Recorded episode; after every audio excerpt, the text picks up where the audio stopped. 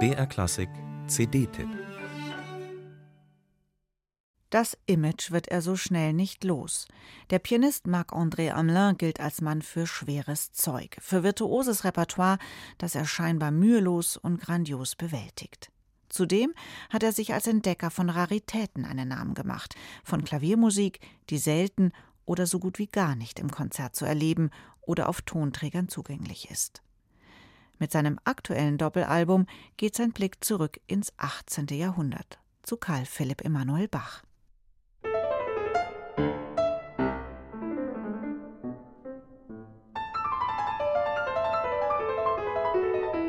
Es hat lange gedauert, bis Karl Philipp Emanuel Bach, der zweitälteste Sohn Johann Sebastians, zumindest dem Namen nach wieder zu einer bekannten Größe im klassischen Musikleben wurde. Denn erst nach dem Zweiten Weltkrieg setzte eine entschlossene Wiederentdeckung ein. Noten wurden ediert, Lebenszeugnisse gesammelt und veröffentlicht, und zum 300. Geburtstag im Jahr 2014 kamen einige bemerkenswerte Aufnahmen auf den Markt. Sicher ist, und das unterstreichen seine Kompositionen für Tasteninstrumente, Karl Philipp Emanuel Bach war ein Pionier zwischen Barock und Klassik, ein hochgebildeter und universeller Künstler, der die Techniken des Klavierspiels entscheidend vorangetrieben hat und nach wie vor mehr Aufmerksamkeit verdient.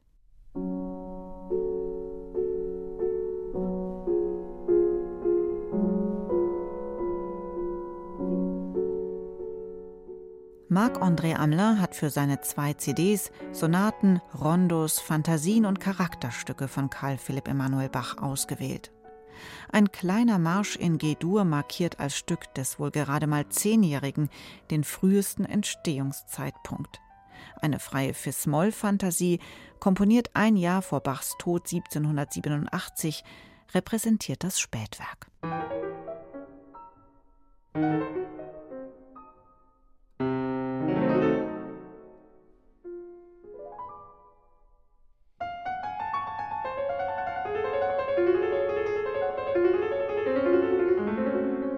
Amelin spielt diese für verschiedene Tasteninstrumente komponierte Musik von Karl Philipp Emanuel Bach auf dem modernen Flügel.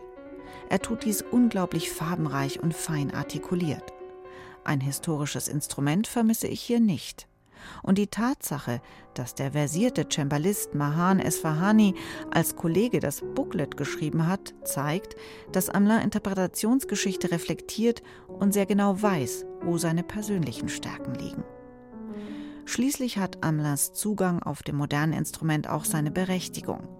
Es ist erwiesen, dass Bach seinen neuartigen, subjektiv empfundenen Stil anno dazumal am Klavier entwickelte, bevor er ihn auf das Orchester übertrug.